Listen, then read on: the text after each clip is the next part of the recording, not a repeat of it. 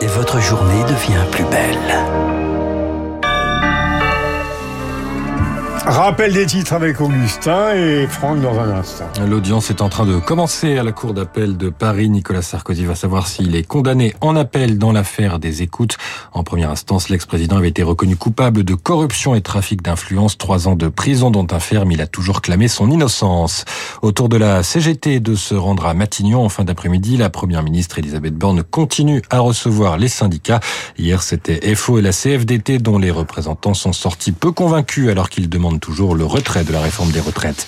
Et puis, euh, quatre personnes euh, arrêtées, euh, trois doivent comparaître aujourd'hui devant un tribunal après l'agression lundi soir du petit-neveu de Brigitte Macron arrêté.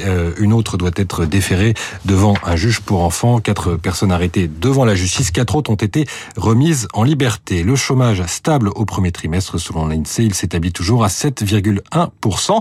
Et pour la bourse, eh bien, on file retrouver Sylvie Aubert Investir, le journal des finances. Bonjour Sylvie, quelle tendance à l'ouverture? Bonjour Augustin, bonjour à tous. Eh bien, on est dans le rouge là à l'instant, mais pas de beaucoup, moins 0,2%. Alors, depuis deux semaines, en fait, le CAC 40 joue au yo-yo autour des 7400 points. Impossible d'aller plus haut. Il y a trop d'incertitudes à propos de l'économie et de la dette américaine.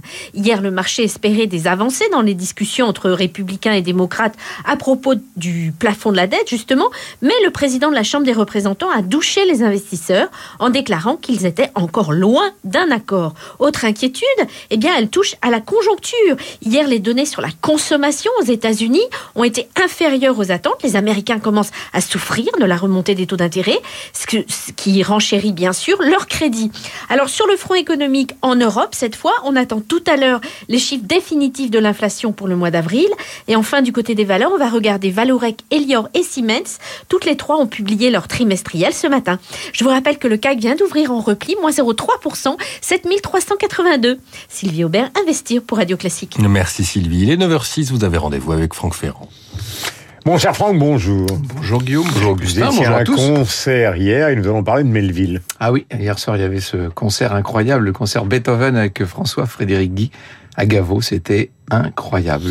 Grand public. Ah oui, c'était c'était plein euh, jusqu'au deuxième balcon et ça a été vraiment un moment euh, exceptionnel. Alors maintenant, il va falloir attendre le, le 6 novembre pour le prochain concert radio classique euh, dans ce cadre-là à Gaveau où j'invite des des interprètes. Ce sera un concert à quatre mains sur le thème de Schubert en, novembre. Alors ce matin, nous parlons effectivement d'un grand cinéaste. Nous parlons de Jean-Pierre Melville.